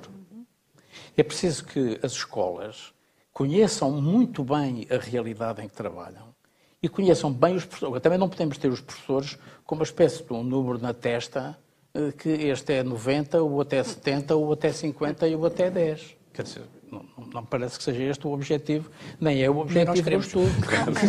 nem nós queremos. Com certeza. Eu estou, estou, estou, apenas a reforçar aquilo que me parece que vocês não querem. Seria de um absurdo completo. Agora, tem que haver aqui um equilíbrio disto. E quando nós pensamos nos cursos, o que o David referiu isto, os cursos de formação inicial de professores, eu julgo que vale a pena repensá-los. Vale a pena repensá-los. Eu não, não, estou a dizer que é preciso mudar e fazer uma... Não. É preciso repensar, é preciso refletir sobre... Temos muitos anos de experiência disto. Portanto, é preciso refletir sobre isto. Como é preciso refletir sobre os incentivos na carreira? Por exemplo, quando um professor é selecionado, seja qual for o método, para ir trabalhar para um sítio longe da sua residência habitual, onde tem uma parte da família, enfim, onde está mais ligado e vai para outro sítio qualquer trabalhar, evidente tem que haver aqui uma discriminação positiva para isto. Tem que existir como um, um, algo que o atraia, que lhe diga, isto eu vou fazer um grande sacrifício, porque este sítio... o desafio profissional é grande, normalmente estas áreas são áreas mais difíceis, tem que haver um incentivo, esses incentivos devem ser eh, estabelecidos, devem ser negociados. Eu, eu, eu, aí jogo muito do lado dos, do, dos sindicatos. Eu acho que os sindicatos têm vindo a levantar alguns problemas quanto à colocação, que são problemas justíssimos e para os quais tem que se olhar e, para, e com os quais se tem que negociar. Nestas coisas não há consensos. O consenso é sempre uma coisa mínima. Há negociação. E a negociação, às vezes, é dura, outras vezes eh, os limites não permitem ir eh, para quem. Para quem para pedir, por favor, para passar um bocadinho, para que já estamos a chegar ao final do nosso tempo e para darmos a oportunidade. Não, eu, eu, eu, eu, eu termino dizendo o seguinte: eu, acho que vale a pena olhar para isto com um lado muito, com um lado positivo disto. O país tem excelentes professores. Não são todos bons, mas tem excelentes professores que aliás é o que faz o milagre disto funcionar todos os anos e todos os dias. Aliás, esta, esta, este ano fantástico que nós tivemos, fantástico por, por, por, trágico, é, mostrou a capacidade que as escolas tinham. E a capacidade das escolas o que foi? Foi a capacidade dos professores que lá estavam e dos, e dos diretores das escolas que se uniram e que se agarraram, digamos, aos instrumentos que tinham. Uns eram melhores, uns instrumentos eram melhores, outros eram piores, mas conseguiram pelo menos ultrapassar, não ultrapassaram os problemas todos, há imensos problemas, há imensos miúdos com imensos problemas, etc, etc. Mas, no fundo, as escolas tiveram uma enorme capacidade para enfrentar um, uma, uma, uma, digamos, um problema que era completamente imprevisível. É? Ninguém, nem, as, nem a Johnson Johnson tinha no business plan o aparecimento de uma pandemia, quanto mais um, um agrupamento de escolas numa cidade qualquer portuguesa. Ninguém, ninguém previu isto. E os professores foram capazes. Tiveram as suas limitações e, portanto, nós temos que acreditar que é possível fazer melhor e que é possível fazer aquilo que o professor Freitas há bocadinho referia, que é, e o, e o, e o, e o David, é, nas políticas públicas, apoiar, diz assim, mas só se apoiam os, os, menos bons. Não, eu acho que tem que apoiar todos. todos. Isto pode ser um bocadinho utópico, mas é preciso apoiar todos. É preciso que os menos bons se tornem bons e que os bons se tornem ainda melhores. Isto é, há aqui uma necessidade de superação. As pessoas devem ser ajudadas a superar-se a si próprias. Agora, isto também tem a ver, os professores, por exemplo, queixam-se muito, não temos, não temos condições. Que é uma coisa clássica. Mas isso, não, não, o não ter condições é sempre muito relativo. Manuel Carvalho também no, seu, no público também não tem as condições todas que queria. Se lhe perguntarem, também faz uma lista de coisas que precisa no seu, no seu jornal. É fácil, Todos nós fazemos. Eu trabalhei 30 anos na Fundação Gulbenkian e toda a gente julga na sim, Fundação sim, Gulbenkian tudo é. Não é. Eu também sou capaz de fazer uma lista daquilo que me faltou na Fundação Gulbenkian. Não é? é Quer dizer, os, o, o, nós trabalhamos todos dentro de determinados limites e determinadas condições. E, portanto, aquilo que me parece é este estudo é de uma enorme utilidade os decisores políticos devem estudar isto, o Ministério deve estudar isto muito bem, as escolas devem olhar para isto, devem olhar para estes dados e devem tentar perceber o que é que isto, onde é que eles se encaixam neste estudo e em que é que este estudo se encaixa com as suas preocupações e, e podermos continuar a progredir, porque eu acho que o país progrediu imenso nos últimos 30 anos. Sr. Professor, faço-lhe o mesmo apelo, que nós já estamos de facto a queimar o nosso tempo. Mas eu passo por queimado. da imunização e mais 10 minutos, por pelo menos para respondermos muito rapidamente uma pergunta. Mas quero começar já com as perguntas. Eu começo já a responder. Não, não, não sei. Eh, deixe não, estou à vontade, estou à vontade. Deixe isso ao seu critério. Mas, portanto, como a pergunta uh, Acho que era importante. é dirigida a si também, uh, se achar por bem, então vamos, uh, com a sua condescendência, uh, a primeira pergunta que nós temos do público que nos está a seguir nas plataformas digitais é do Manuel Trigueiros Cunha e uh, é a seguinte: gostava de perguntar aos ex-ministros da Educação presentes na estrutura, uh, uh, perdão, aos ministros da Educação presentes, se na estrutura do Ministério da Educação há vontade de mudar alguma coisa ou se a cultura da organização não o permite. Telegraficamente, professor. Eu, quando lá passei, tive a oportunidade, ao fim de seis meses, de confessar a uma amiga minha, que era diretora-geral, uma frase que lembro-me sempre, e ela faz, tem o cuidado de me lembrar. Uh, isto está tudo feito para não se fazer nada. Uh, não era bem, bem, bem assim, porque ainda se conseguiu fazer alguma coisa, mas uh, digamos que há alguma entropia que não é fácil de romper.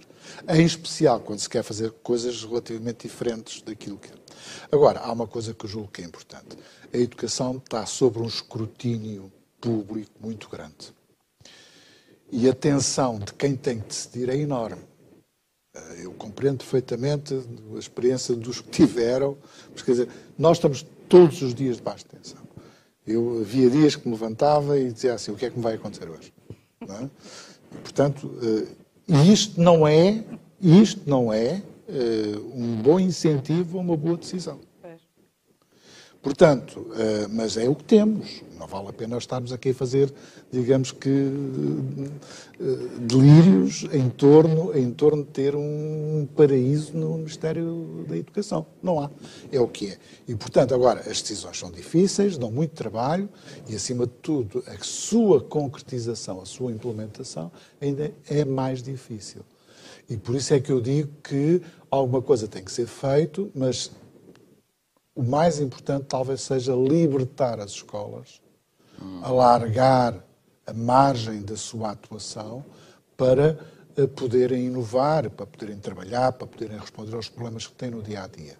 Mas sob uma condição: é que não, vale, não se chega só a ter boas intenções.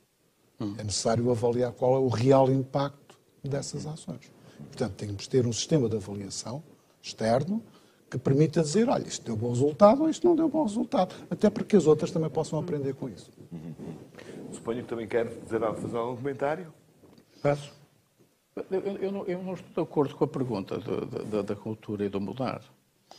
É, e vou pegar no que disse o, o, o, o David. Quando se fez o pré-escolar há 25 anos, o pré-escolar mudou radicalmente com a, a atuação que se teve naquela altura. E a avaliação foi feita quando? A avaliação foi feita para aí 10 anos depois, quando se percebeu a importância que o pré-escolar tem nos resultados que os miúdos têm depois mais tarde. Portanto, esta ideia de que o Ministério é uma máquina com uma cultura de imobilidade. Claro que uma máquina tão pesada como aquela, aliás, como toda a máquina do Estado, nós temos uma máquina do Estado gigantesca, é uma máquina muito difícil de mover. Mas é possível fazer a mover. Não se pode é querer mover tudo ao mesmo tempo. Sim. Quer dizer, quando uma equipa ministerial traz eh, 30 objetivos, não consegue nenhum. Se trouxer só dois ou três, talvez consiga. Exatamente. Talvez consiga. Talvez consiga, não estou a dizer que consiga, talvez consiga. É preciso, o David utilizou os adjetivos todos e a Isabel também. É preciso muita persistência, é preciso alguma competência, Ninguém sabe tudo, mas é preciso alguma competência. E é preciso um grande apoio político para a mudança. O apoio político é fundamental. Quer dizer, aquela ideia de que cada ministro puxa para o seu lado, não é? é quando, quando estudou o Estado Novo, percebe-se um bocadinho que o Estado Novo tinha, uma, tinha os ministros, com, com o Dr. Salazar só ligava a duas ou três áreas, cada ministro fazia um bocadinho o que queria e eu depois, só mais tarde, é que via o que é que se passava. Neste caso específico, quando se tem um grande apoio político, é possível fazer. Quando não se tem um grande apoio político, não se consegue fazer. Agora, um objetivo muito claro, tem que haver um objetivo muito claro. Se, um, um, relativamente, por exemplo, aos professores, se houver uma intenção clara de rever a carreira, rever o sistema de formação de professores e rever o sistema de seleção dos estudantes para ser professor, não é? Porque é uma, é uma questão muito importante que nós dispersamos muito, que é muita montante do curso. Eu acho que é possível fazer. E não, não vejo que haja aqui nada de atávico no Ministério da Educação, não, não, existe nenhum, não existe nenhum ghost, digamos, uma espécie de um fantasma no Ministério que impeça os ministros de fazer coisas, os ministros ou os secretários de Estado ou quem for. Tem algum comentário a fazer? Eu só acrescentava ao que disseram, concordo totalmente, que para além de haver apoio político nos governos, que tem que haver um consenso social, porque, na verdade, como a educação é um tema que é muito apetecível, eh, é, eh, as, mudanças, sobretudo se forem mudanças muito radicais, tem que, ter, tem que haver um consenso, hum. e nomeadamente das forças políticas que estão na Assembleia, não é? Que têm que, têm que apoiar, porque se não houver esse apoio, pode-se conseguir num dado momento e no momento seguinte vai abaixo. E, portanto, isso não nos interessa nada porque não vale a pena haver vai-vens. Muito bem, nós temos duas perguntas da uh, plateia. Eu pedia, por favor, que se identificassem uh, e que, enfim, fossem, economizassem o mais possível o tempo para podermos responder.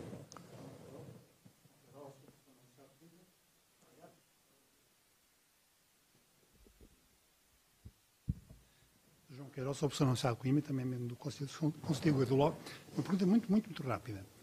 Eh, este estudo pode ter muito impacto, é sobre o impacto dos professores nas aprendizagens, agora a questão do impacto do estudo. E em matéria, tem, vai ter impactos difusos pela sua simples existência, mas em matéria de impacto nas, nas políticas públicas, eh, eu interrogo-me e pergunto ao painel se concorda se não devia ter um grande impacto num assunto que aqui passou um bocadinho em sordina, que é o seguinte, a graduação profissional eh, no início da carreira é a nota do, do, curso de formação. Este indicador não tem, e sabe-se há 30 anos que não tem, nenhuma fiabilidade. Não tem nenhuma? Fiabilidade. É um indicador que introduz profundas injustiças. E é assim que os professores no início da carreira são graduados, por notas, classificações obtidas, a classificação obtida no seu curso de formação inicial. Isto está errado, sabe-se que está errado há muitos anos, há 30 anos, e passam-se coisas tremendamente injustas e más para o sistema em matéria de recrutamento inicial. O Ministério recruta mal por causa disto. E eu pergunto, pergunto ao painel se concorda que este estudo podia, devia ter impacto na eliminação deste indicador no momento do recrutamento inicial. Muito bem, muito obrigado. Uh, se calhar vamos coligir a segunda uh, pergunta e fazemos depois uma, uma, uma ronda geral de dois minutos a cada um. Havia uma outra pergunta. Peço também, por favor, que se uh, identifique. Melhor.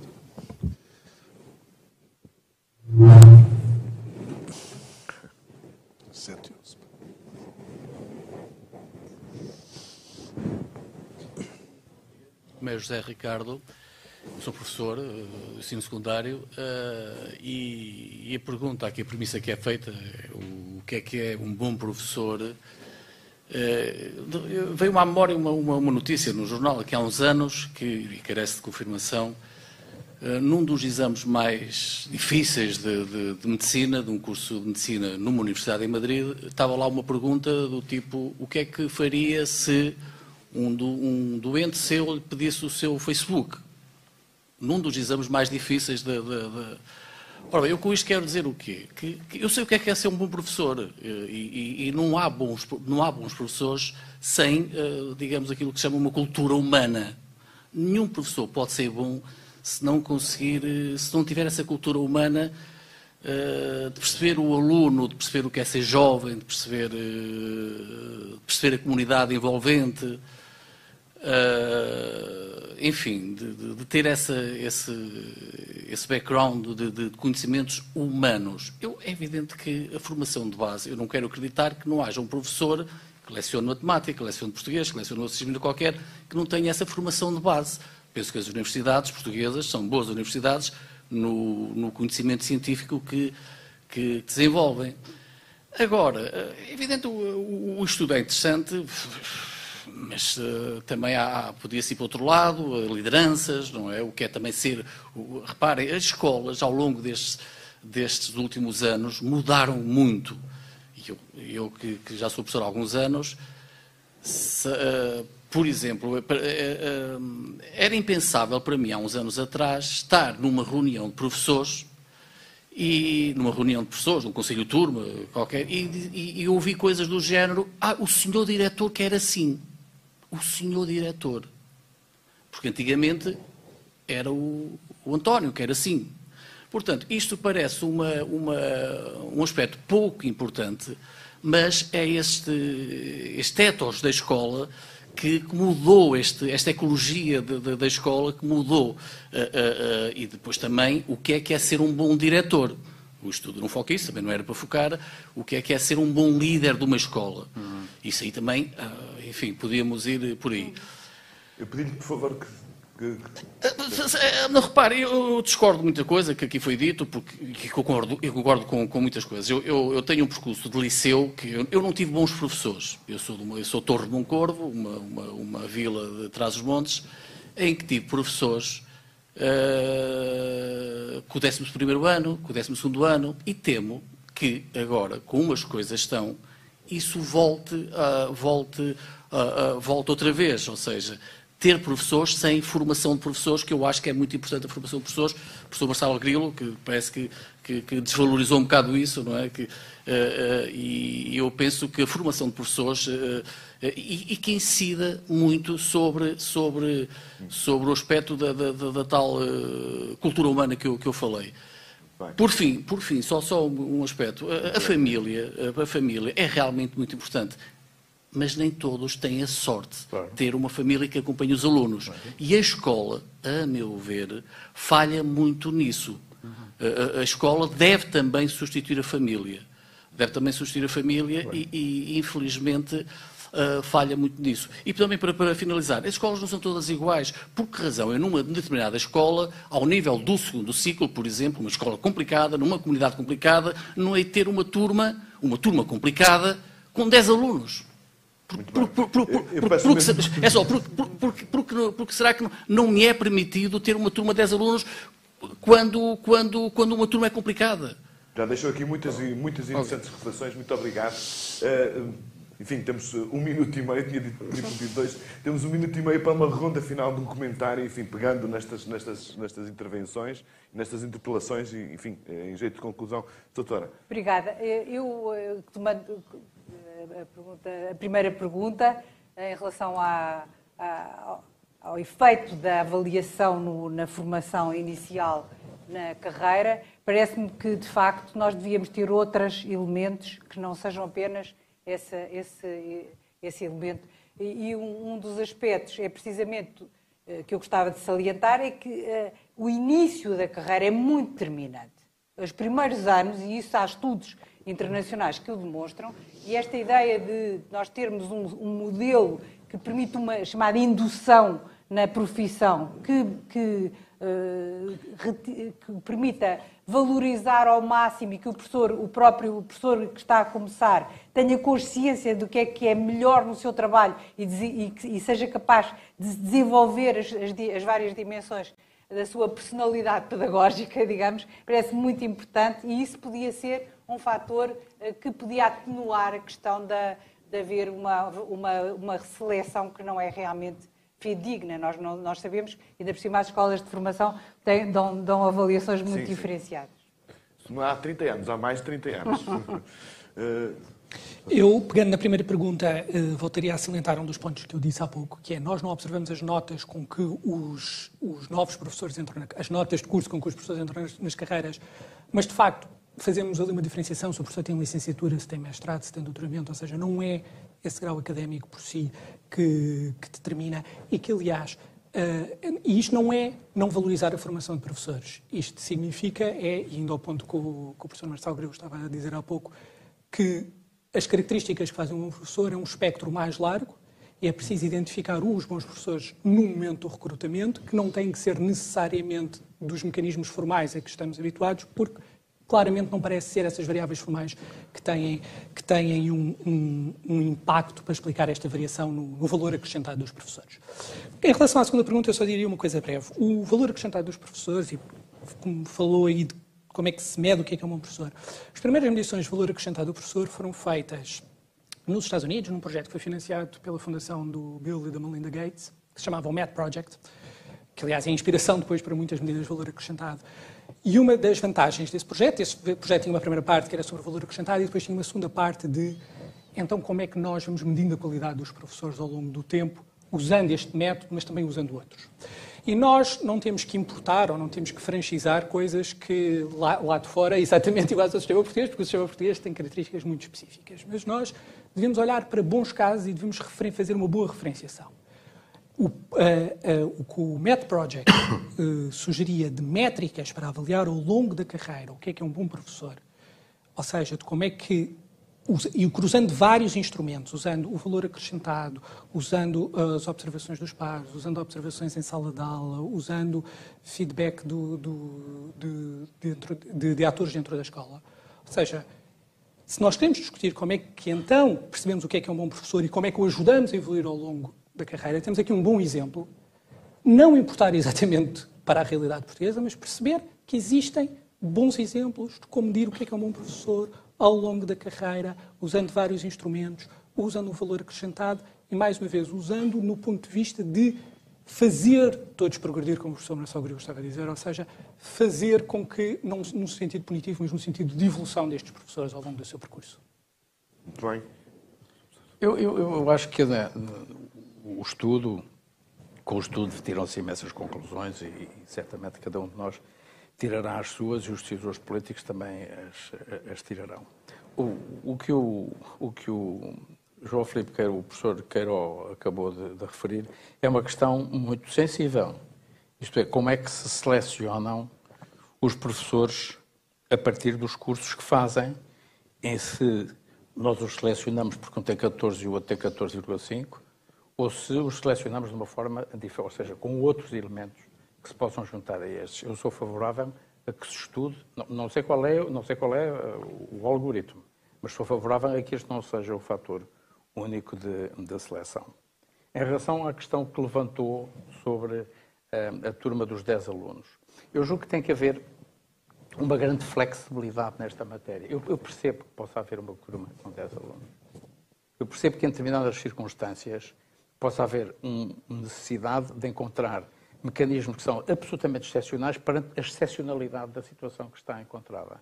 E isto só se consegue com sistemas muito flexíveis. A nossa legislação, normalmente, que é feita sobretudo por juristas, eu tenho um grande respeito por juristas, aliás, são as pessoas mais parecidas com os engenheiros, mas os juristas, por vezes, criam uns instrumentos em que prevêem tudo, está tudo previsto.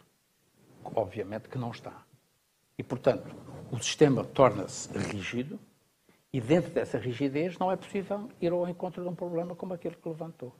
Portanto, eu sou favorável a uma legislação muito flexível, dando às escolas, como se às universidades, as universidades têm uma grande capacidade hoje para se mexer.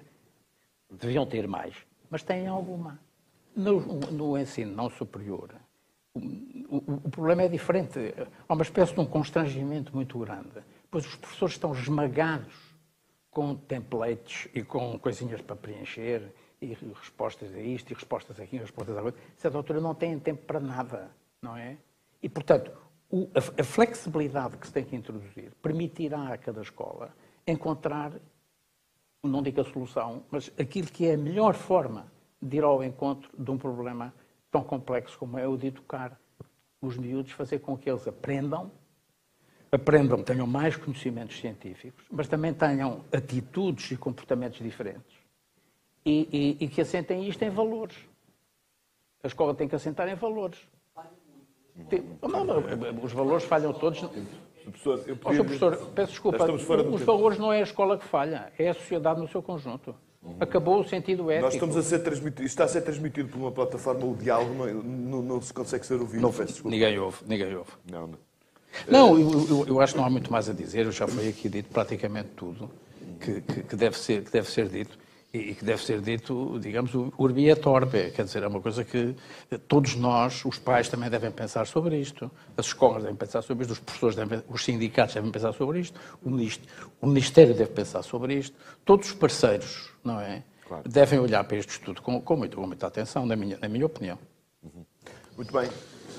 Tentar ser sintético, já passámos o tempo, mas ehm, focando aquilo que o João Filipe Queiroz colocou uh, e também a afirmação depois que foi feita relativamente a nós temos excelentes universidades, escolas de formação de professores. Uh, não podemos utilizar, uh, digamos, a mesma rasoeira que utilizamos também para os professores, né, que são todos excelentes. Não é verdade? E as universidades não são todas excelentes.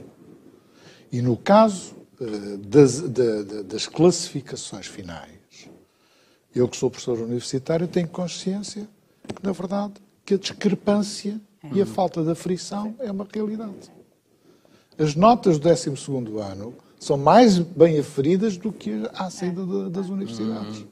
E, portanto, também nos cursos de formação de professores existe uma inflação de classificações em algumas escolas muito bem identificadas.